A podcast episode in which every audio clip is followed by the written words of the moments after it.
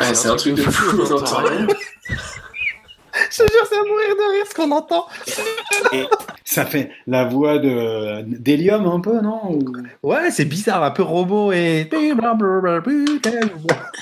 Et je sais pas, je sais, ouais.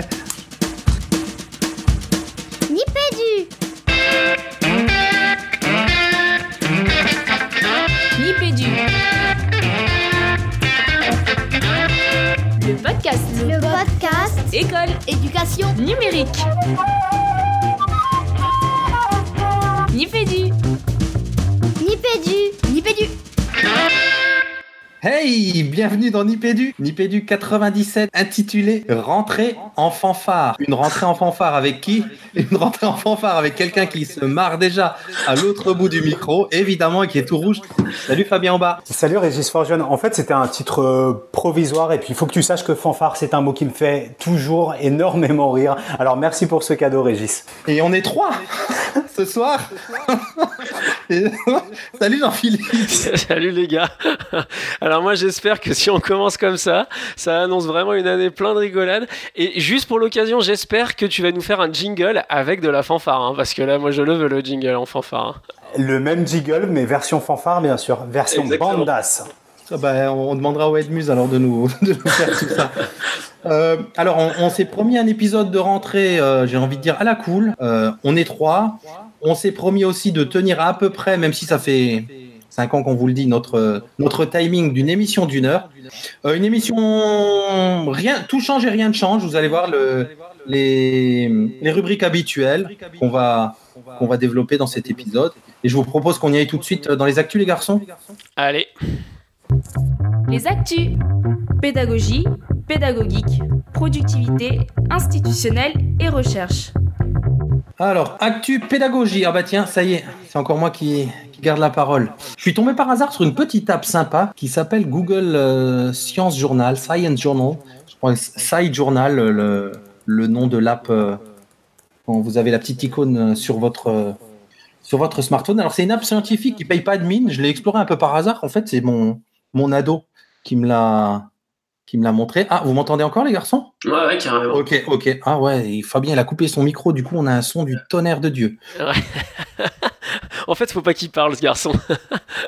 Donc, pardon, Google Site Journal, petite app sympa que j'ai découvert un peu par hasard et du coup que j'ai exploré. Alors, le principe, c'est d'utiliser les, les- les capteurs de, de son smartphone pour mesurer, pour observer, enregistrer euh, des données et aussi pour prendre des notes en cours d'expérience. L'idée, c'est vraiment, c'est une app de, d'enregistrement de données et de prise de notes au cours d'une expérience. Alors, euh, pour récapituler un peu les, les capteurs intégrés au téléphone que vous pouvez utiliser, il y a l'accéléromètre qui va vous permettre de capter dans une des directions ou dans les trois directions euh, de, de, de mouvement de votre smartphone euh, un baromètre. Je savais pas qu'il y avait ça dans l'iPhone, mais il est sensible à ça en fait euh, en lisant un petit peu les données dans, dans, dans l'app, pour euh, notamment pour la géolocalisation. Et il est sensible à un étage près, par exemple pour se repérer dans un bâtiment, etc. Donc il y a un, un baromètre assez précis pour des petites expériences, en tout cas scientifiques. La boussole, évidemment, euh, un capteur de hauteur de son, un capteur d'intensité sonore, euh, le capteur de luminosité de votre euh, du, du de l'appareil photo, euh, un magnétomètre. Ça aussi, j'ai été étonné parce que quand mon, quand mon ado m'a montré qu'on pouvait détecter les, je savais pas, ça m'a fait sourire qu'on pouvait détecter les tuyaux ou les câbles électriques dans le mur avec son smartphone.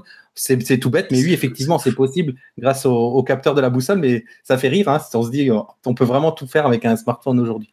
Et euh, vous pouvez aussi appairer des, en Bluetooth euh, les fameux euh, les sons de vernier que, dont vous vous rappelez peut-être, les gars, en, en cours de sciences euh, qu'on pouvait avoir euh, dans, les classes. Donc, il y a des versions maintenant visiblement en Bluetooth d'un sacré paquet de capteurs qu'on peut brancher sur son, smartphone.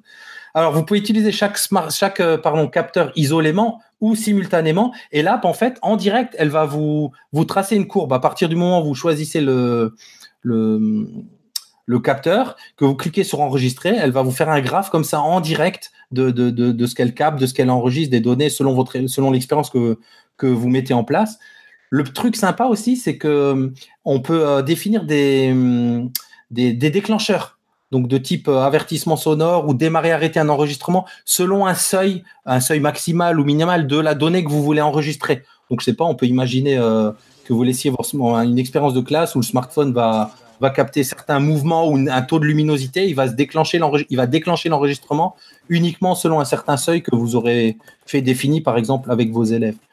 Une fois que vous avez toutes vos données, là, et imaginons que vous ayez monté une petite expérience, le truc sympa, c'est que vous pouvez exporter les données sous forme d'un tableur. Donc, on ne reste pas bloqué dans l'app et on peut après triturer encore les données euh, dans un tableur, à savoir que, le, que l'app, comme je vous le disais, hein, elle vous trace un petit graphique sympa qui permet vraiment de visualiser euh, en direct les, données que vous enregistrez.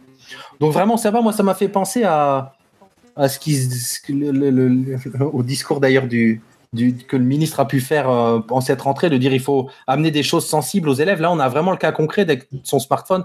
Comment capter euh, sensiblement les, des données scientifiques qu'on a autour de nous, hein, avec le magnétomètre, le baromètre, les, capteurs de mouvement. Enfin, vraiment, il y a du lien à faire avec le, avec le monde réel, qui est en fait, vous allez me dire, c'est, c'est tout l'enjeu de, des sciences et notamment des sciences physiques. Mais avec ce petit appareil que tout le monde peut avoir en poche, euh, il y a vraiment de quoi faire des choses, des choses intéressantes. Je pensais notamment, hein, moi par exemple, en, bah, vous le savez, je suis en cycle 3 là, cette année, DCM1, CM2. Il y a tout un, pan du programme de sciences euh, qui est identifié un signal et une information qui correspond typiquement à, des choses qu'on peut faire. On peut faire une belle, de belles expériences avec ce type d'application. Elle vous permet d'ailleurs de, on peut imaginer scénariser une séance ou une séquence complète à l'intérieur de l'application parce qu'elle fonctionne aussi par, euh, comme je vous le disais, par prise de notes. Donc chaque fois que vous prenez une petite note ou une petite photo, elle est datée et euh, on peut imaginer par exemple séquencer euh, une séance pédagogique en mettant des, consignes aux élèves, des photos, un, un, une, espèce de, comment on dit, un, une fiche méthodologique pour mettre en place une expérience. Je, me permets de t'interrompre euh, parce que j'ai une petite question. Euh, euh, vu que tu interviens plutôt donc, dans les cycles primaires, j'imagine que les élèves n'arrivent pas avec leur téléphone. Donc tu pars du principe que les élèves pourraient utiliser ton téléphone en fait, le tien? Oh bah, Le mien, c'est un fait, déjà, il l'utilise. Hein. Tu sais, les, les iPads de la classe, non? C'est ça? Ouais, on peut imaginer les iPads de la classe, mais euh, je crois, je suis pas certain qu'il y ait autant de capteurs sur iPad. Faudrait, faudrait vérifier ça. Mais moi, de fait, ils utilisent par exemple mon smartphone et il m'est arrivé de leur demander de ramener le leur euh, pour faire du fameux biode, tu vois, et, on peut imaginer ça. C'est une app Google, donc euh, elle, est, sur Android. Moi, je l'ai testé sur sur iOS, donc elle est disponible assez largement. Donc ouais, ouais, tout à fait. Ils pourront, ils peuvent utiliser mon téléphone en classe. Je te disais, ils l'utilisent par exemple. On est adeptes de Twitter dans l'école, donc euh, parfois ils arrivent qu'ils utilisent mon téléphone pour tweeter. Donc pourquoi pas en science hein. euh, et, et, dans la scénarisation, pardon Jean-Philippe, dans la scénarisation que tu as imaginé, un seul appareil suffirait équipé de, cette application ou il faudrait que l'élève, un minimum réuni par groupe, et, euh, dispose d'un appareil mobile pour pouvoir capter eux-mêmes les propres données pour l'intégrer à l'expérience que vous auriez prototypée ensemble? Ah bah carrément, on peut dire que l'idéal, ce serait un, smartphone par groupe qui prototyperait ou qui mettrait en place l'expérience et qui permettrait de comparer euh, les données de différents groupes ou de mesurer des choses différentes.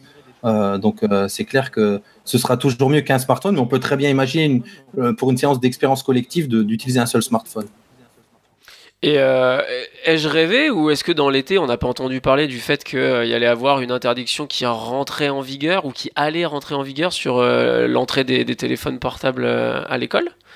Ah, carrément. Alors, l'expérience vécue, donc mon, mon ado, comme je vous disais tout à l'heure, qui m'a justement fait découvrir cette app, il est donc il avait droit jusqu'à l'an dernier au smartphone euh, au collège, alors que sur les temps de récréation, hein, évidemment, jamais en tant que classe, ça a toujours été interdit, sauf usage pédagogique et par l'enseignant. Cette année, ils ont interdiction totale d'utiliser le smartphone à partir du moment où ils entrent, euh, ils passent le portail, même au récré, enfin, même pour euh, là, je vais en expérience super vécue, c'est-à-dire je suis allé le chercher là, on, pour rien cacher au poditeur, on est mercredi. Je, me suis arrêté devant le bahut pour aller le récupérer. Il se trouve qu'il avait oublié son cahier de liaison et, coup de chance, son copain est venu toquer à la fenêtre de la porte pour me dire faut aller signer l'autorisation de sortie euh, parce qu'il a oublié son cahier de liaison. Donc il peut même pas me téléphoner si avec son portable si par exemple il arrive quelque chose comme ça, il passe par la vie scolaire pour passer le coup de parents. Donc c'est une vraie interdiction en tout cas dans son bahut à lui. Hein. Donc tu as raison. Mais les usages pédagogiques restent autorisés. Hein. La loi dit que en tout cas pour les collèges, c'est interdit de base, mais que pour les usages pédagogiques, il euh, n'y a pas de souci. Pas bien. Ok. J'ai changé, j'ai changé Il tout à l'heure avec une collègue qui enseigne en cycle 4 et qui m'expliquait qu'elle a présenté son projet d'utilisation de Twitter en classe euh, par l'intermédiaire des appareils mobiles des élèves au conseil d'administration du collège et que ça a été voté. Donc ces aménagements pédagogiques qui sont prévus par la loi avec tout un process, tout un protocole euh, de validation par les instances dirigeantes de l'établissement, pour survie de l'école. Bah écoutez, merci les gars pour ces précisions. Je, je me doute que peut-être qu'une majorité des auditeurs de Nipédu étaient déjà bien au fait de tout ça, mais c'est vrai que je me suis quand même permis de poser la question. euh. Ah non, t'as bien fait, pas forcément. Mais toi aussi, t'es bien au fait parce que je me souviens de certaines moutures des MOOCs aventuriers dans lesquelles tu avais produit un papier sur le biode à l'école. Voilà, pour euh, si un jour ces MOOCs sont rejoués, euh, vous irez voir du côté de l'ingénierie de projet et on a un excellent article de Jean-François sur le biode à l'école, mais du coup qui a réactualisé. Quelqu'un Ok, a mis bah toi de cette rubrique euh, Reg. Ouais, un pour aller plus loin, c'est de ça dont tu parlais à l'instant, Fabien ou? Dans les- Ah, mais bien vu, oui, j'ai mis un pour aller plus loin parce que, parce que je viens de parler de MOOC. Euh, je vais beaucoup parler de MOOC et j'en suis désolé. Il y a un MOOC qui a été, euh, qui a été produit par la MOOC Factory du CRI, euh, qui est porté par Joël Chevrier, qui est maître de conférence en sciences physiques et qui s'appelle, et qui s'appelle, vous l'avez devant vous, Smartphone Pocket Lab Experimental Classics. Donc, ça fait penser à ça. Joël, Joël Chevrier, il explique comment, avec un téléphone équipé très très sommairement, on peut faire tout un tas de relevés de données et qu'on peut illustrer des phénomènes euh, physiques, mécaniques à partir des données relevées euh, avec ses avec ses fonctionnalités et ses solutions du smartphone. Voilà, les notes seront, enfin le lien sera dans les notes de l'émission. Je boucle très vite cette partie euh, pédagogie pour signaler le guide iPad en maternelle de Véronique Fabre qui est sorti. J'ai vu ça cette semaine, c'est peut-être sorti un peu avant. Euh, Véronique Fabre, euh, si vous connaissez pas, allez voir son site Doigt d'école qui est une experte d'utilisation des, des tablettes tactiles et, euh, en maternelle que vous retrouvez dans un bon vieux Nipédu si ça vous intéresse le Nipédu numéro 10 les garçons de 2014. En tout cas, allez jeter un œil à son guide iPad à la maternelle. On passe à Un, Guy- un épisode mythique. Ouais, pour ceux qui y étaient. euh, c'est parti pour institutionnel. Institutionnel. J'ai testé pour vous Pix et j'ai kiffé. Alors Pix, les garçons, qu'est-ce que c'est? Pix C'est une solution en ligne euh, qui va venir remplacer le B2I et le C2I. Régis, rappelle-nous brièvement ce que sont le B2I et le C2I, s'il te plaît. Trop facile. Le B2I, c'est le brevet informatique et Internet, donc pour les élèves de cycle euh, 3 et 4. Et le C2I, c'est l'équivalent, mais pour les enseignants? Ouais, une certification en tout cas qui va plus du côté de l'enseignement supérieur avec deux niveaux. Un niveau 1 qui est une espèce de tronc commun qui est demandé aux premières années de licence, qui est préparé à l'intérieur des établissements de l'enseignement supérieur. Et puis on va parler plus spécifiquement à l'immense majorité de nos auditeurs, les enseignants. Les jeunes enseignants aujourd'hui au sein des SP ont la possibilité de préparer le deuxième niveau du C2C, du C2I, pardon, et salut au C2C, euh, du C2I, qui est un, qui est un niveau plus spécifique à la corporation, aux attentes qu'on peut avoir euh, en termes de compétences numériques chez des enseignants. Donc on parle d'un C2I2E. E pour euh, pour enseignants. Euh, ce C2IE, il va euh, il va il va bientôt pouvoir être évalué puisque pour le moment l'article sur lequel on vous parle de on vous parle de Pix. Donc c'est tu vas voir cet article EduScol, Régis, il reprend les grandes lignes d'une conférence à laquelle je sais que tu as assisté. C'était les grandes annonces du ministre pour l'année 2018-2019 autour du numérique à Ludovia. Hein. Les plus fidèles d'entre vous, vous avez pu entendre nos collègues e-teachers parler de, cette intervention. Eh bien, il y a ce volet de développement des compétences numériques euh, des enseignants. Et puis, euh, qui dit ministre dit quand même un peu évaluation derrière. Donc, euh, il ne s'agit pas seulement de, les développer, ces compétences, mais aussi de pouvoir les valider au travers de cette. Et Du coup, cette validation, elle se fera par l'intermédiaire de cette plateforme qui est en bêta aujourd'hui et qui s'appelle Pix. Juste pour terminer le pitch de Pix, elle sera accessible, cette plateforme aussi, aux élèves troisième et cycle terminal lycée. Donc pour les troisièmes et pour les élèves de lycée, tout au long de, à partir de la troisième, j'imagine, pourront euh, faire valider leurs compétences B2I cette fois-ci, B2I euh, on appelait ça, euh, je crois que ça s'appelle toujours B2I collège, et puis après le lycée au travers de cette plateforme. Donc qu'est-ce que j'ai fait? J'ai pris mes petites mines, mes petites mimines, et je suis allé, je suis allé tester Pix. Et alors là, les gars, n'allez pas sur Pix parce qu'il y a un côté addictif grave. Alors, on se dit, je vais aller sur un truc un peu institutionnel, donc je suis pas, parti pour, passer une heure un peu studieuse, tu vois. Euh, bon, on m'annonce qu'on va évaluer des compétences, que ça va se faire euh, un peu dans, une configuration un peu simulation. Et euh, il y a plusieurs modules, donc je vais pas vous décliner ici tous les modules, tellement j'ai envie que vous alliez vous inscrire directement sur Pix, sur, mais sur Pix, pardon. Mais moi, j'ai moi j'ai choisi le, le premier module, compétences, mener une recherche et une veille d'information. Je me suis dit quand même, c'est un peu mon domaine, les gars. On va être facile, mener une recherche et une veille d'information euh, avec du numérique. Trop. Bah, en fait, je vous ai mis le résultat en, euh, en dessous. Vous avez pu voir que euh, j'ai eu quand même une erreur. Euh, sur euh, Autolib, bah ouais, il y avait un lien pour Autolib et il fallait que donne une description du lien, genre si c'était un lien commercial, si c'était un lien qui était promu par euh, par le moteur de recherche qui était mis en avant pour parce qu'ils avaient payé le moteur de recherche pour le mettre en avant. Et je sais pas, c'était un, question à choix multiple et j'ai certainement dû en oublier. Vous avez vu que pour tout le reste, j'ai bon. Et il y a quand même deux épreuves, les gars, où je me suis, j'ai passé, mais j'ai paniqué. Je vais vous raconter quand même la question, j'ai pas on sent qu'il, on sent qu'il était pas bien, quoi.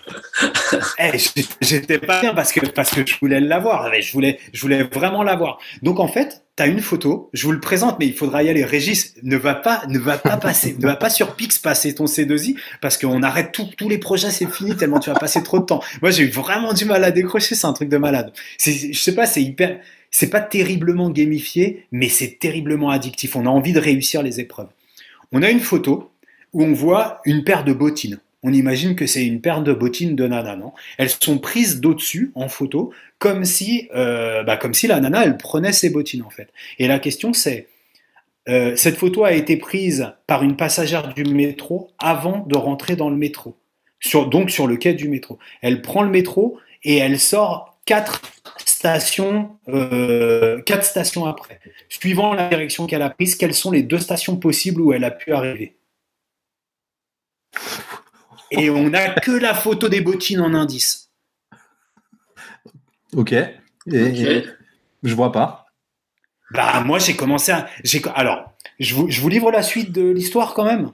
Ah, carrément. Je, je, je, passe, je passe cette question, mais franchement, je passe, mais parce que j'avais autre chose à faire dans ma vie. Sinon, j'y serais encore. Hein. Franchement, j'y serais encore.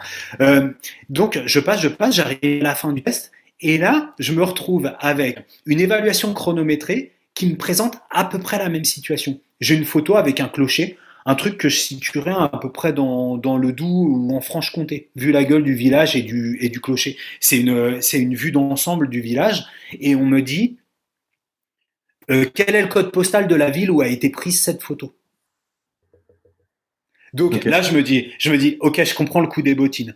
Je vais voir. Alors, il y a des, le, site il est génial parce que il est il est formatif en même temps. Parce que du coup je vais sur mon moteur de recherche préféré et qu'est-ce que je fais? Je dis euh, identifier une photo enfin euh, savoir ce que veut dire une photo euh, dans Google par exemple. Prenons ce moteur de recherche là. Et effectivement Google quand tu vas dans Google Images tu as la possibilité soit de rentrer le fichier en dur soit d'indiquer l'adresse URL de la photo et lui, il, te donne, euh, il va te chercher la photo où est-ce qu'il a trouvé toutes les toutes les informations qu'il peut avoir autour. Donc ça marche, ça marche du feu de Dieu. Je comprends. Je me dis ah ouais, le coup des bottines, c'est ça qu'il fallait que je fasse. Ça, ça, marche du feu de Dieu, sauf que il me renvoie sur un sur une ville au Colorado. Donc je regarde les, je regarde les différents clichés de la ville au Colorado. Je dis putain, on est en Franche-Comté là, on n'est pas dans le Colorado. Et, et, et du coup, j'ai passé aussi. Et en plus, comme tu as le chronomètre, je me suis mis à paniquer. Je me suis dit mais non, mais non, mais non. Je regarde quatre fois la photo. Je dis c'est le Doubs, c'est le Doubs, c'est pas le Colorado. Et, euh, et j'ai passé celle-ci aussi. Bon, il se trouve que j'ai eu quand même 85 ou 90% de réussite au test. Donc euh, ouf, j'ai validé cette compétence de, euh, c'était quoi qu'on a dit, recherche d'informations, veille ouais, Recherche et veille d'information. Recherche et veille d'information. Mais pour de vrai, je me suis tellement pris aux yeux et je me dis génial parce que ça n'est que la, première partie de la première compétence, c'est que le premier module. Je vais avoir la possibilité de le repasser en sachant que les résultats de l'épreuve que j'aurai repassée viendront écraser celle-ci. Mais j'ai tellement envie de réussir le coup des bottines que donc je lance un avis dans ce niveau les garçons. Celui qui arrive à résoudre l'énigme des bottines allez-y, hein, euh, sur Twitter et dites ou non plutôt dites-le nous en DM. Dites-nous comment vous avez euh, vous avez pu résoudre. Et comme ça là, juste, j'ai même pas vu la photo, mais une, juste une petite question. Euh, vu que c'est une vue du dessus et mais elle a ses pieds dedans. C'est pas, elle est en train de les prendre à la main. Elle a ses pieds dedans. Elle montre qu'elle est sur le quai. T'as aucune identification, t'as aucun élément. Moi, à un moment, je me suis dit, tu peux élargir la photo et tu vas avoir, euh, je sais pas, le nom de la station, bêtement, tu vois, le niveau zéro de la réflexion. Et en fait, euh, et en fait, pas du tout à que dalle. Et je me suis dit, s'il me repropose cette, cette épreuve chronométrée en fin de module, c'est parce qu'il a vu que j'en ai passé une et du coup, euh, il, me met, il, me, il, me, il me met un petit marchepied. Et, et c'est vrai qu'avec une vue d'ensemble de village, tu comprends qu'il faut faire une recherche sur les informations qui sont liées à la photo via un moteur de recherche qui fait de l'analyse de photos. Sauf que moi, je me suis retrouvé au Colorado et pour de vrai, les gars, ça, ça ressemble pas au Colorado. pas du, pas du tout, du tout, du tout. C'est un bon. Puis ils demandent un code postal, donc tu sais que pour trouver un code postal US, c'est plus galère. Donc je me dis, ils veulent, ils, ils auraient pas voulu peut-être piéger des participants comme ça. Mais il y a eu des trucs géniaux. Hein. Ils t'envoient sur Kern Info, ils t'envoient sur euh, trouver l'hébergement d'un site. C'est de la bombe atomique. Alors franchement, Pix, une vraie réussite, je le dis. Mais comme je vais essayer de développer un petit peu mon esprit critique cette année à côté des deux mastodons intellectuels qui m'accompagnent dans ces émissions, j'ai quand même des petits retours critiques à faire. Comme c'est une bêta, peut-être que les gens de chez Pix et les gens de l'éducation nationale nous écoutent. Euh, c'est dommage qu'on n'ait pas de barre de progression. C'est-à-dire que moi, j'avais pas beaucoup de temps devant moi et je sais, je savais pas où j'étais dans le quiz. Et quand j'ai, comme j'ai pas la possibilité de quitter pour revenir et d'enregistrer les résultats euh, euh, que j'ai déjà que j'ai déjà fourni. Hum, ça c'est un peu gênant. Il euh, n'y a pas de validation immédiate. Je sais pas si j'ai bon ou si j'ai pas bon. Et si j'ai pas bon, eh ben j'ai pas de petites euh, indications qui m'aideraient à avoir bon si jamais je pouvais, mais ça n'est pas le cas, retenter spécialement l'item du module. Et puis après, je pense qu'il gagnerait vraiment à faire une partie entraînement, je vous en ai parlé avec les bottines, dans laquelle on peut s'entraîner et, dans lesquelles on a des feedbacks justement qui nous permettent de comprendre les trucs et astuces et à la fin euh, d'être sur quelque chose de l'ordre de l'évaluation. Et là, on irait encore plus loin dans cette notion de formation, d'accompagnement, et, euh, et plutôt que qu'une simple, une simple plateforme d'évaluation, même si elle est vraiment, vraiment très bien faite. Moi qui, qui, qui fais un petit peu d'ingénierie pédagogique, c'est simple, efficace, l'interface, elle est agréable. On peut pas leur demander beaucoup plus, mais les gens de chez Pix, franchement, moi je veux bien bosser avec vous pour vous faire quelques feedbacks et pour faire un, du bêta test un peu plus officiel. C'est vraiment un, un bel outil, les garçons. Tu cherches un travail euh, Non, euh, justement, tu euh, utilisable sur smartphone? J'ai pas essayé. Super, super, super, super question. J'ai pas essayé. Ça a l'air d'être responsive. Hein. Tu sais, c'est les canevas de ces, de ces, de ces, ces sites là qui sont un peu passe-partout. Moi, je hmm. pense que ça sera responsive. Je doute qu'il y ait une application, mais mais j'ai pas fait mon boulot jusqu'au bout. Je saurais pas répondre à ça. Excellente question, Régis je me dis, c'est typiquement le genre de truc que tu as envie de passer quand tu es dans le métro, dans les Mais clairement, sur ton smartphone. C'est un mm. jeu. Franchement, moi, mm. je l'ai pris comme un jeu, les garçons. Mm. Ok, moi j'avais fait mon inscription à Pix en, juin là pour jeter un œil. Je suis pas allé du tout aussi loin que toi. J'ai regardé un petit peu, euh, euh, vraiment très vite quoi. Mais là, tu, ça donne envie. Hein. Ouais, carrément, ça donne envie. Il est très, il est très beau. Hein. Il est très beau. Là, je l'ai sur téléphone. Il est responsive à fond de cale. Euh, voilà, c'est allez-y. Vraiment, les, je suis sûr que nos auditeurs vont adorer. En tout cas, moi, j'ai très très envie d'avoir vos retours. Et pour de vrai, sur le coup des bottines, mettez-moi un petit DM, euh, s'il vous plaît. Après cette belle euh, chronique de Pix, je vous propose qu'on passe en récré? Ah, ça me paraît pas mal. C'est la récré. C'est la récré. C'est la récré. La récré, la récré, la récré. Et donc, une fois n'est pas coutume, euh, on est fiers, heureux, enjoués à l'idée d'avoir pour cette saison encore Papa à quoi tu joues pour une belle saison de récré? Donc, on vous en reparle après euh, et on vous laisse écouter. Bonjour à toutes et à tous. Il est parfois des sujets qu'il est compliqué d'aborder et qui suscitent pourtant beaucoup d'interrogations de la part de nos jeunes. Un de ces sujets, c'est les conflits géopolitiques. On s'est tous retrouvés un jour plus ou moins démunis pour expliquer un conflit en s'efforçant d'être le plus sincère possible. L'âge, les différences culturelles, familiales, sociales, toutes ces choses qui font que ce n'est jamais facile à expliquer. Aujourd'hui, je vais donc vous proposer une production formidable qui va permettre de mieux comprendre les conséquences migratoires des conflits en Syrie. Je vais vous proposer Enterre-moi mon amour. Enterre-moi mon amour est un jeu textuel amélioré sur smartphone. On y incarne Majd, qui vit à Homs, en Syrie, avec sa femme Nour, qui est médecin. Après une série d'événements dramatiques, Nour décide de fuir la Syrie. Majd va alors la suivre et la conseiller grâce au téléphone portable. C'est bien là l'interface à laquelle on va être confronté, une messagerie de smartphone. Nour va nous envoyer des informations pour nous briefer sur la situation et va nous demander notre avis sur certaines décisions à prendre. Certaines sont anodines, d'autres vraiment difficiles. Parfois, une décision d'apparence sans conséquence pourrait se révéler bien plus importante qu'on ne le croit, mais pas question de faire demi-tour. Ici, c'est comme dans la vraie vie, pas de retour sur une vieille sauvegarde. Chaque décision est irrévocable et emmènera Nour vers le destin que vous lui tracez. L'interface téléphone portable amène une véritable immersion, puisqu'on joue aussi sur le téléphone portable. Quand Nour prendra un taxi, elle va vous laisser tranquille pendant quelques minutes le temps de faire son trajet, et vous recevrez une notification quand elle aura fini ou euh, quand elle aura quelque chose à vous demander. Les réponses qu'on lui apporte sont sous forme de texte préécrit. Il suffit de choisir sa réponse, mais on, peut aussi, dans certains cas, lui envoyer des smileys ou des photos, elles aussi préexistantes. Le fait est que l'on prend part très rapidement à cette aventure à une échelle humaine et plus du tout à une échelle géopolitique qu'on a l'habitude de vivre à travers un écran de télévision aux informations du 20h. Et on va très vite se rendre compte de la réalité cruelle de la situation de Nour et à quel point émigrer est un funeste parcours du combattant. Alors soyons clairs, ce n'est pas un jeu divertissant, pas de score, pas de prouesse technique de joueur. Ici, on nous raconte une histoire à laquelle on prend part dans la douleur et de plus en plus dans la douleur avec le temps. Le jeu est réalisé avec un style graphique dessin aux traits colorisés et ne montre jamais d'images sanguinolentes, mais psychologiquement, plus on s'enfonce dans le voyage de Nour, plus c'est difficile à vivre. Mais cela permet aussi de se rendre compte de tout ce qu'ont vécu les migrants avant d'arriver sur nos écrans de télévision entourés de notre, police nationale. Les situations s'inspirent de faits réels et c'est bien ça qui fait le plus froid dans le dos. Le prologue est gratuit sur le site d'Enterre-moi mon amour et il est libéré de toute contrainte de temps en intégrant des ellipses.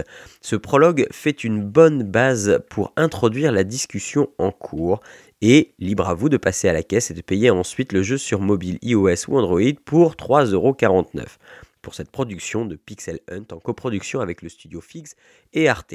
Sur ce, bonne rentrée à tous et n'oubliez jamais de prendre le temps de jouer. Enterre-moi mon amour, ça, ça, donne envie aussi. Merci euh, Jean. Alors Jean, j'ajoute juste, comme on peut le faire à chaque émission, on continuera à le faire, que vous retrouvez euh, Jean version euh, in extenso dans son excellent podcast Papa à quoi tu joues. Et puis euh, il y a un petit Tipeee aussi euh, qui vient avec le podcast, le Tipeee qui va bien, pour donner un coup de pouce au podcast que vous aimez écouter. comme dit notre ami Patrick Béja, bah, des fois ça peut être un coup de pouce qui vaut moins qu'un café, donc ça vaut le coup d'aller le soutenir. Et juste une petite anecdote sur Papa à quoi tu joues, on a eu un échange en DM pendant les vacances et il me dit je m'occupe je m'occupe du deuxième, de mon petit deuxième. Et moi, je lui ai dit, en DM, je lui ai dit, ah bon, parce que tu avais, déjà, euh, avais déjà un enfant? Et il me dit, regarde le titre du podcast. ah là là, ah, c'était mon oui, effectivement.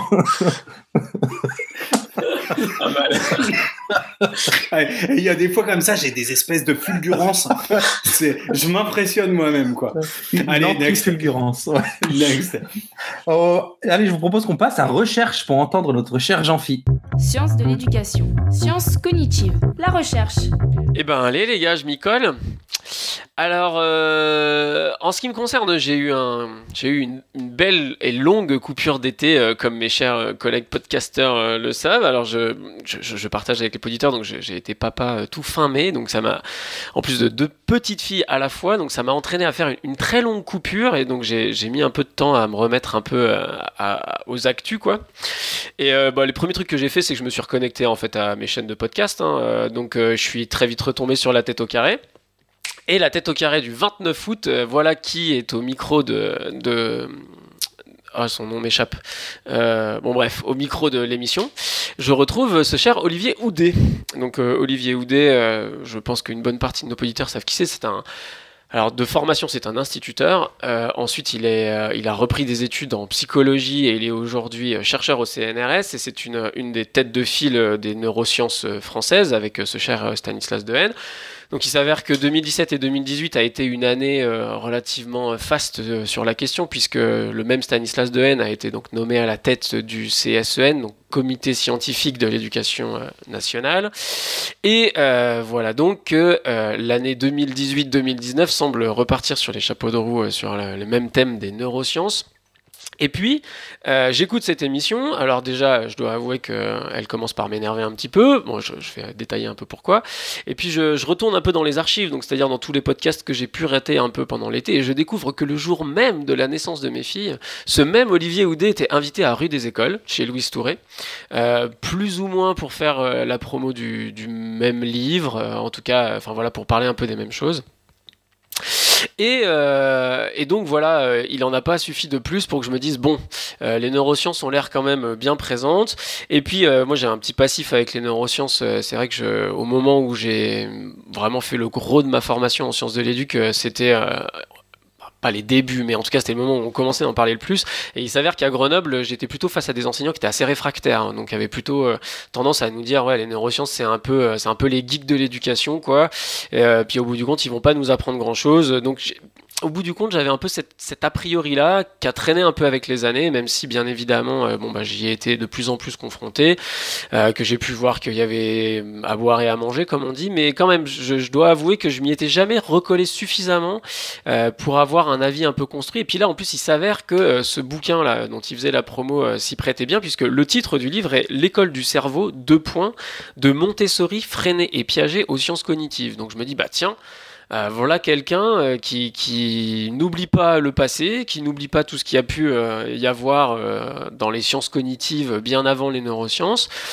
Et je me dis, bon, bah, je m'y lance, je l'ai entendu parler, et puis bah, je vais, je vais pas en rester seulement à ce qu'il a dit, je vais aller lire le bouquin, parce que si je dois être aussi là tout à fait honnête, si je n'avais fait que l'écouter, euh, bon, je pense que je serais passé euh, en partie à côté euh, d'une partie de son message, puis je pense que je serais resté très colère, alors que au bout du compte, le livre m'a quand même un peu apaisé. alors, j'ai trois remarques, on va dire un peu globales. Euh, que je vais garder un peu pour la fin, qui seront un peu, je sais pas comment dire, les trois conclusions que, que j'aurais à tirer euh, et que je souhaitais partager un peu avec vous tous euh, à l'issue de, de, de, de, ouais, de cette lecture. Avant ça, un petit avis sur le bouquin. Euh, j'ai trouvé quand même qu'il avait une très grande qualité ce livre, c'est que euh, il a pour vertu, enfin et c'est l'objectif affiché, euh, c'est de rendre accessible cette histoire en fait des sciences cognitives à tous. Et pour le coup ça, ça marche très bien. je trouve qu'il arrive à faire émerger les vraiment les idées essentielles d'auteurs importants et pas vraiment toujours facile, euh, enfin pas toujours facile d'accès.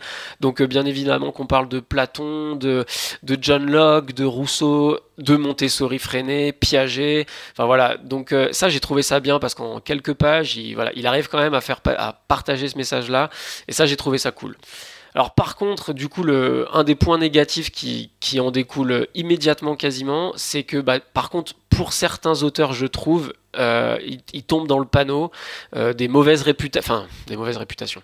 Euh, là, en l'occurrence, par exemple, je, je, me suis mis en note. Euh, voilà, il parle très vite des sophistes sur l'enseignement, et là, pour le coup, je crois qu'il dit vraiment une vraie bêtise, euh, vraiment en restant, de, en entretenant cette image que les sophistes sont seulement des, voilà, des, des gens qui veulent avoir raison, peu importe le, le, comment dire, peu importe la thèse qui est défendue. L'essentiel, c'est d'avoir raison et pas de dire le vrai. Je pense qu'aujourd'hui, on en sait beaucoup plus sur les sophistes que ça. Euh, pareil, chez Platon, mine de rien, il y a quand même des petites choses qui sont, euh, qui, sont pas tout à fait exactes.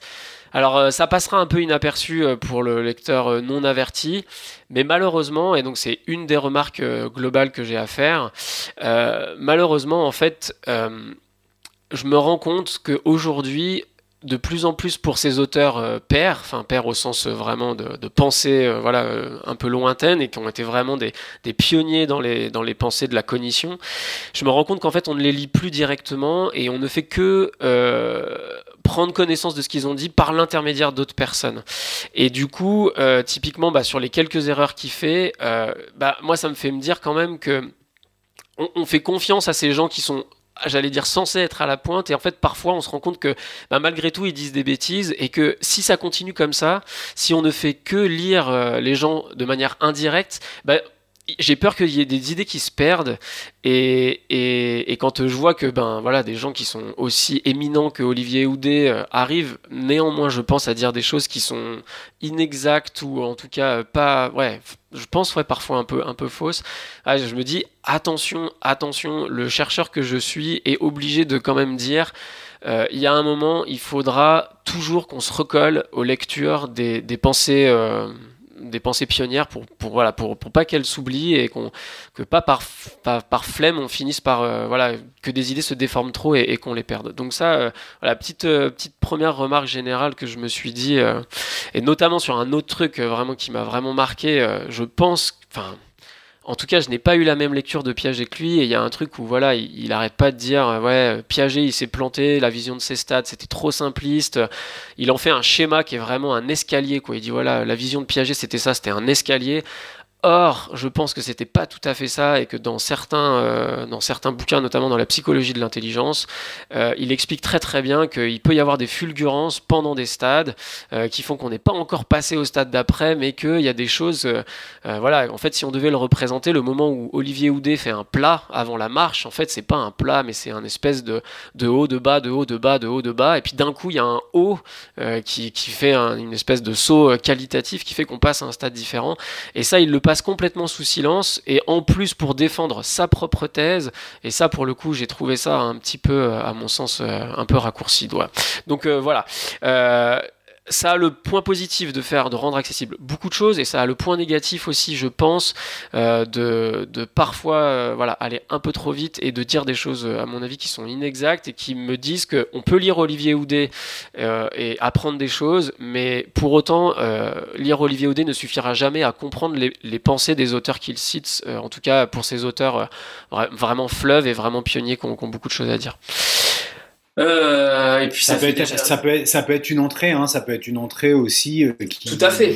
Qui, va conduire vers ces auteurs. Mais c'est une, une réflexion que j'ai souvent avec euh, avec ma femme au sujet de Jacques Lacan, où elle dit que même lorsqu'on est dans, dans des études ou qu'on se forme à la psychanalyse, on lit rarement Jacques Lacan, on est plutôt sur euh, des lectures ou des traductions ou des interprétations de Lacan, et que ces textes pionniers, ils sont rarement consultés. Il y a quelques jours, bon, on n'est pas au même niveau, je vais rester dans la psychanalyse, enfin, il n'y a, pas, a pas de question de niveau, mais, euh, il y avait y a un, ouvrage qui sort aussi. Euh, Françoise, sur Françoise Dolto, un énième ouvrage sur Françoise Dolto, et, c'est vrai que moi, pour, pour, mettre un petit peu, pour mettre un petit peu confronté à Françoise Dolto, il y a certains ouvrages qui sont, qui sont tout à fait accessibles, il y en a d'autres qui sont extrêmement résistants. Donc c'est vrai que tu parlais de Piaget, on sait que la pensée Piaget, à quel point elle peut être riche, à quel point elle a pu être aussi euh, remise en question ou enrichie. Tu parlais de Vygotsky euh, derrière lui, mais c'est vrai que ce sont des textes qui sont, qui sont résistants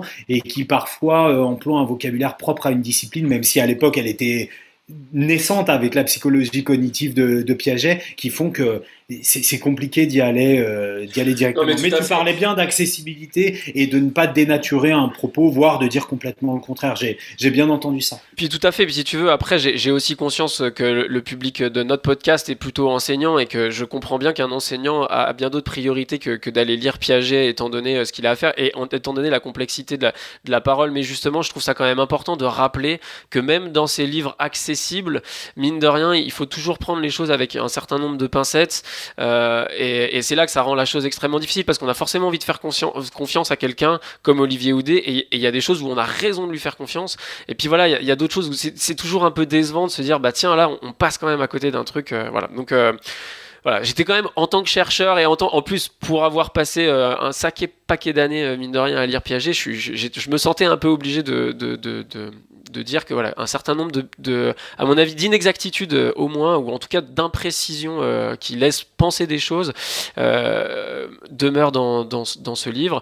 Et puis du coup, ma, dernière remarque, qui puis d'ailleurs peut-être bouclera encore un peu pour enfoncer le clou encore sur celle qui, qui vient de se terminer il y a un truc qui m'a vraiment saisi dans, dans, ce livre et qui est là pour le coup, euh, ben, je sais pas si c'est une qualité ou un défaut, j'arrive plus trop à savoir, mais en gros, la thèse centrale du bouquin, euh, et puis je pense que c'est d'ailleurs l'objet de son travail, c'est vraiment de, défendre la place que les neurosciences peuvent prendre dans l'école, dans le sens euh, de dire euh, elles peuvent nous apprendre des choses qui aujourd'hui doivent nous, euh, nous permettre de, de développer des nouvelles pédagogies ou des nouvelles pratiques pédagogiques qui rendraient les apprentissages encore plus aisés ou en tout cas qui faciliteraient les apprentissages pour les élèves. Et, euh, et, et, ce qui est. Alors, déjà, une petite précision, parce que là encore, je lui tire mon, chapeau. Euh, il, a refusé de faire partie du comité scientifique euh, de l'éducation nationale, justement parce qu'il veut que ce partage de, on va dire, de connaissances entre ce qui pourrait se passer dans les neurosciences et à l'école soit euh, top-down, quoi, que ça soit quelque chose un peu de, hiérarchique et que ça vienne de l'éducation nationale sur les profs. Lui, il est beaucoup plus, et ça, je trouve ça que c'est tout à son honneur, il est beaucoup plus dans le fait, moi, je suis chercheur, je vais toquer directement à la, à la porte des classes, je trouve des profs qui sont motivés, et puis on collabore, on réfléchit ensemble, et on fait des choses qui sont et, et, de ce point de vue-là, je trouve ça, je trouve ça vraiment sympa. Enfin, je trouve ça, je trouve que c'est une approche, en tout cas moi, que j'aurais tendance à partager. Euh, par contre, euh, cela dit, sur cette thèse de dire que euh, les neurosciences doivent prendre une place dans la classe, bah en fait, il faudrait qu'il arrive à prouver que les neurosciences euh, permettent de découvrir des nouvelles choses, et malheureusement, je trouve que dans son livre, transpire sans cesse que les neurosciences ne font que confirmer ce qu'on savait déjà. Alors, il arrête, en fait, et ce qui est vraiment marrant, c'est que constamment, il dit telle étude de 2016 montre ça. Ah, et ça nous fait penser à Montessori. Telle étude de 2018 montre ça. Ah, on avait déjà ça. C'est un peu ce que nous disait Bruno Della Chiesa dans une autre émission, où c'était un papier qu'il avait fait dans euh, les cahiers pédagogiques, un spécial neurosciences, où lui, pour lui, il se disait attention à la neuropédagogie, où on va pas aller chercher les résultats des neurosciences pour les appliquer en pédagogie, mais plutôt qu'on pouvait éclairer des pratiques existantes à l'aune des résultats des des, des, des, des, sciences, des sciences cognitives. Ouais, alors si tu veux, ouais, j'entends. Et, et tu... Moi, j'aurais tendance à dire que je, je, oui, je valide plus ce, ce, ce chemin-là, ce cheminement-là, de dire on a des pratiques intéressantes en, en éducation, et eh bien on va leur, on va leur donner un, j'ai pas le nom en français, un respaldo, on va leur donner un, un appui, une scientifique une en assise. disant que les une assise, merci, c'est exactement la traduction de respaldo en français. On va leur donner une assise. Euh... Ouais, mais en fait, alors si tu veux, mais bah, en fait si tu veux moi je, trouve je trouve que cette et alors du coup je rejoins une je redis une expression que j'ai utilisée et en fait j'en reste un peu enfin du coup ce bouquin m'a confirmé un peu cette image. Je trouve que les neuroscientifiques sont du coup seulement les geeks de la pédagogie dans le sens où sincèrement euh, je suis pas il y a certaines choses où je pense pas que nous ayons besoin de plus de preuves scientifiques et qu'au bout du compte c'est juste un peu euh, avoir besoin de voir les choses un peu s'allumer dans le cerveau, avoir des images, euh, manipuler les enfants dans des, dans des IRM fonctionnels, etc.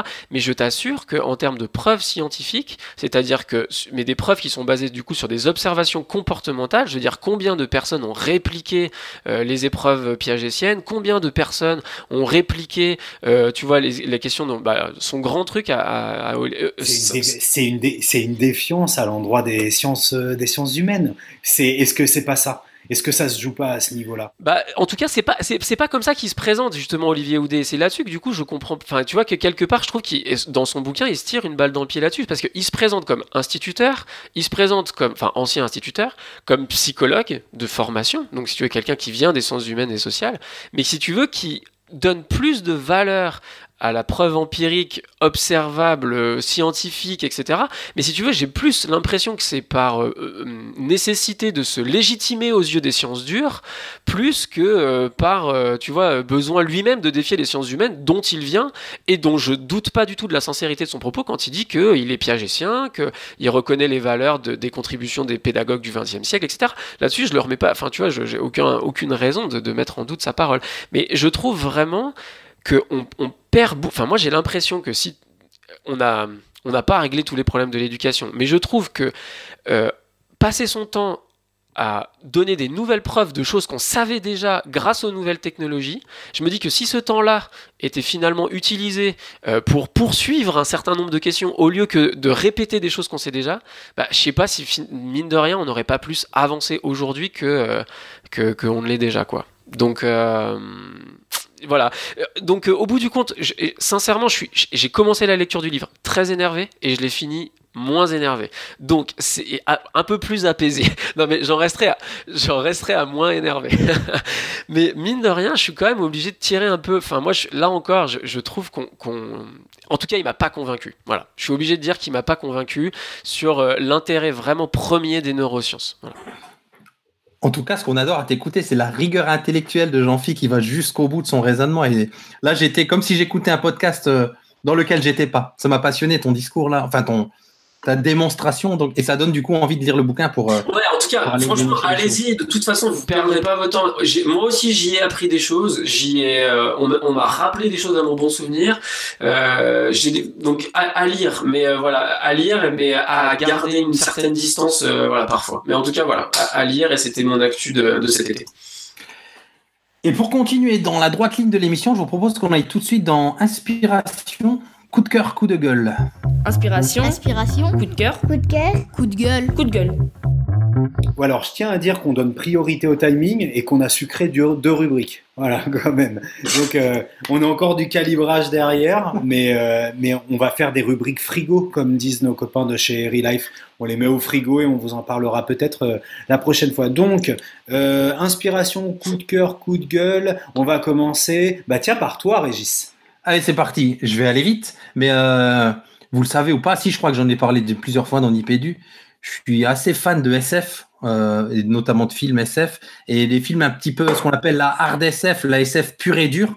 Euh, j'ai vu quelques films cet été, donc je vais juste vous, donner les titres pour peut-être vous donner envie d'aller les regarder si, comme moi, vous aimez ces petits films un petit peu costauds autour de la SF. J'ai vu Primeur, euh, de Chen Carout, j'en ai vu deux de Chen Carout, Primer qui est vraiment hard SF dans le sens où le discours scientifique, il est très dur, il est très rigoureux et, il faut vraiment s'accrocher pour suivre ce qui se passe dans ce film, des histoires de, de, voyage dans le temps.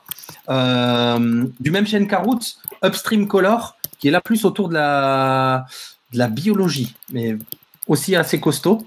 Euh, un petit film indé aussi que j'ai découvert, j'avais jamais entendu parler, qui s'appelle Cohérence, euh, des personnes qui se retrouvent enfermées dans une maison et il y a différentes boucles, euh, différents, pas des boucles temporelles, différentes euh, uchronies parallèles comme ça et les, les, personnes se mélangent, assez hallucinant aussi. et un autre, Another Earth de Mike Cahill qui avait fait, il me semble maintenant que je. le The OA que vous aviez vu, je crois aussi, non, sur Netflix, la série The OA. Ouais, ouais. Je crois que. non, Brit Marine qui joue dans Another Earth aussi, là, qui est en fait Bon, bah, tout est dit dans le titre. En tout cas, il y a une espèce de, planète parallèle à la Terre avec des, personnes identiques. Enfin, je vous en dis pas plus.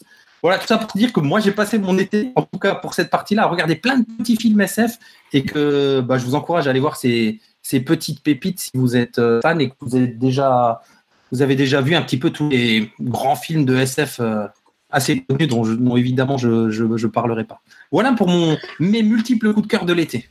Eh ben super parce qu'en plus juste pour rebondir parce que du coup il y a certains des titres des films en fait j'en ai vu quasiment aucun de ce que tu cites mais il y a certains des titres qui sont dans ma liste des films que je souhaiterais voir. Donc du coup c'est bien ça m'invite d'autant plus à les mettre dans le haut de ma liste. Donc euh, je te remercie Régis pour ce partage. Alors en ce qui me concerne le petit euh, clin d'œil culturel euh, je ferai très rapide. J'ai relu cet été un livre que j'avais lu il y a je sais pas 5-6 ans. Parce que j'ai voilà je, je sais pas je suis retombé dessus et j'en avais un super souvenir. Et je l'avais lu très très très très vite parce qu'il m'avait vraiment beaucoup plu et puis j'avais envie de le remettre un peu à l'épreuve en me disant euh, ah est-ce que en fait euh, quand on adore des livres comme ça on n'est pas redéçu, euh, on n'est pas un peu déçu à la à la relecture et en fait je l'ai adoré peut-être même encore plus. Donc vraiment je, je conseille. Le livre c'est L'ombre du vent de Carlos Ruiz Safon qui est le premier tome d'une trilogie sur le cimetière des livres oubliés. Donc auteur espagnol j'en dis pas plus je vous invite à y aller. Ça ça touche un peu du fantastique. C'est une espèce d'enquête qui se passe dans le, le Barcelone des années, euh, des années 40, c'est vraiment top. Euh, je vous le conseille euh, sans hésitation. Ça vous, met, ça vous tiendra en haleine et c'est hyper bien écrit en plus. Donc allez-y.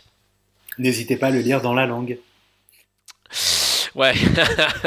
Alors perso, j'aurais eu beaucoup de mal et je serais passé à côté de beaucoup de choses parce que c'est très très riche comme, comme langage. Donc, mais c'est vraiment top.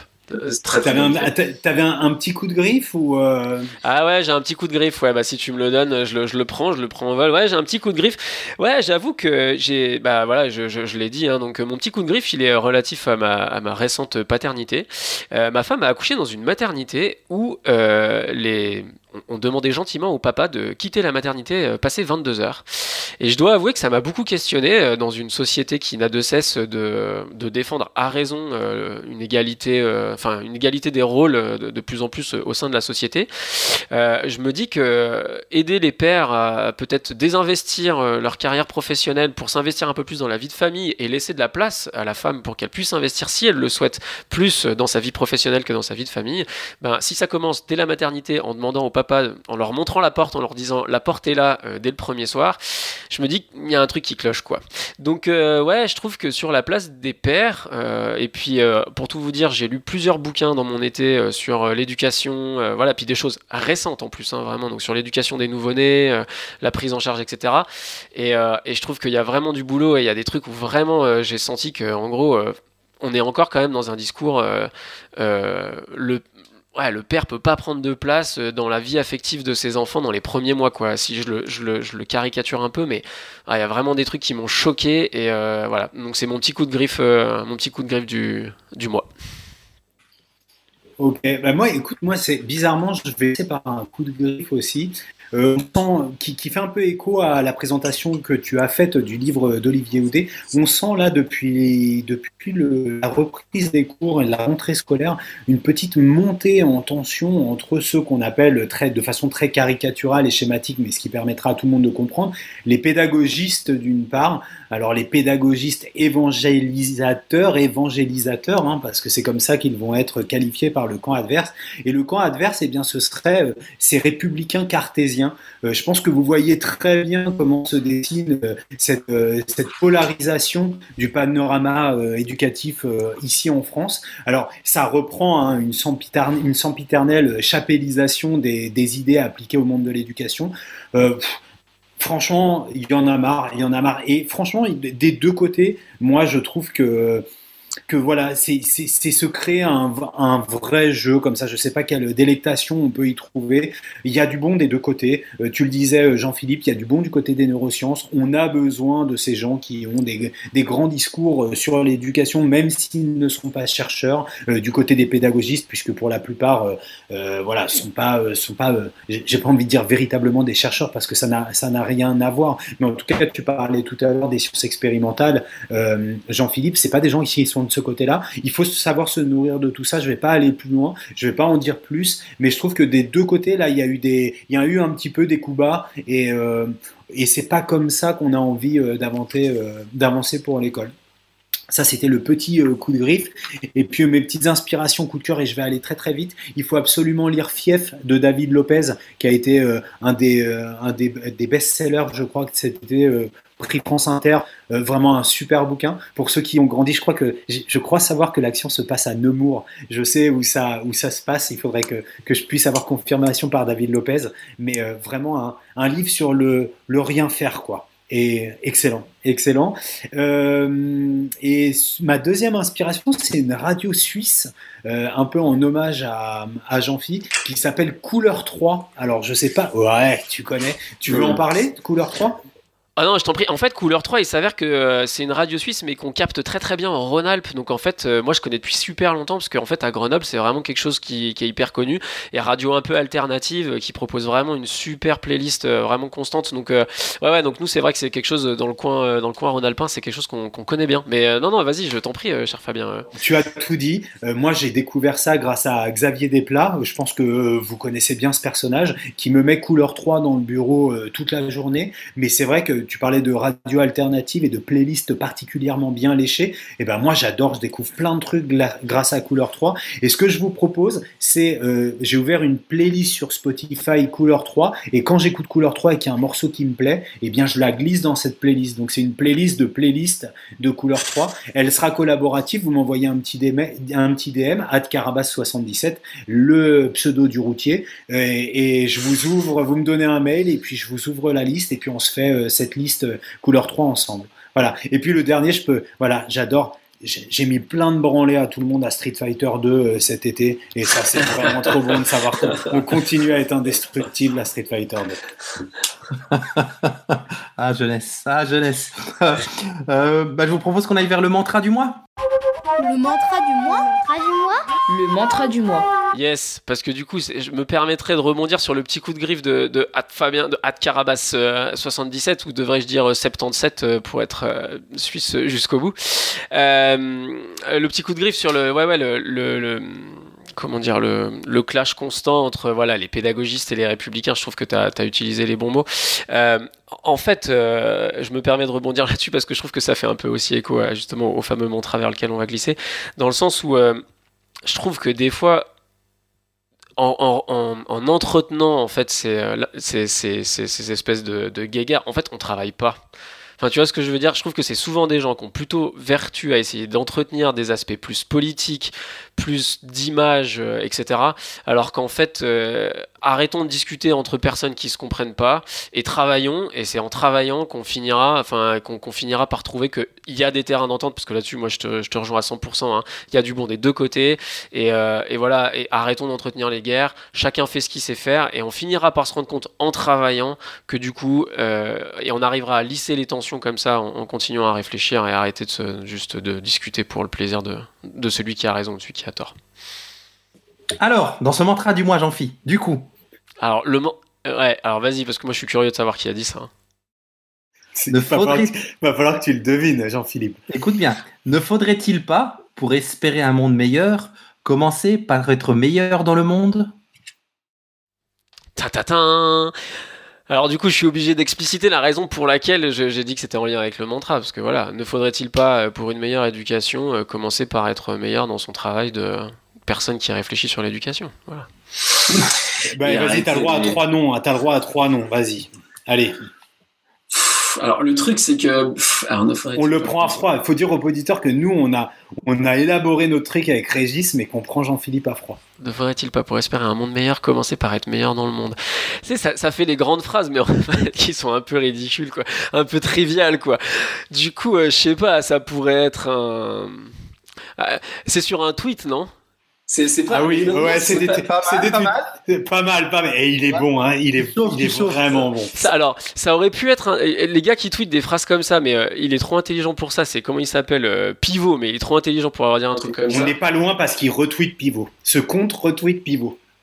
Ah, alors on est chez du Edgar Morin ou un truc comme Oh ça. là là là là là là Eh, Le mec, eh, on vous assure, il n'y a eu aucune concertation. Le mec, c'est un génie. Le mec, c'est un génie. Alors, à partir de maintenant, chers auditeurs, la rubrique Le mantra du mois devient la rubrique Tweet comme Edgar Morin. Donc, tous les mois, on vous propose de dire ici, de donner ici le meilleur tweet d'Edgar Morin. Bien entendu, nous, on va prospecter de notre côté. On va essayer de se mettre d'accord en comité de rédaction. Mais surtout, surtout, n'hésitez pas à nous proposer en DM, at Nipédu sur Twitter, votre tweet d'Edgar Morin. Et bien sûr, on salue bien bas notre copain Bruno Vergne qui a initié ce petit challenge avec nous depuis quelques mois déjà. Donc, tweet comme Edgar Morin, c'est la dernière, c'est ça sera la rubrique euh, mantra du mois. Jean-Philippe, tu es, tu as été, tu restes et tu seras toujours mon idole, bien entendu.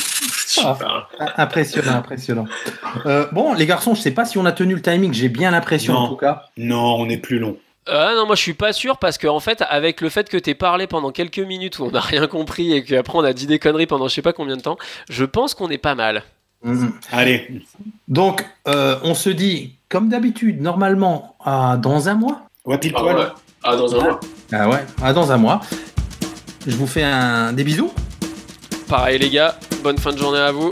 Ouais, on se fait des bisous et puis d'ici là, euh, d'ici le mois prochain, les garçons, Qu'est-ce qu'on fait? Eh ben, on garde la pêche.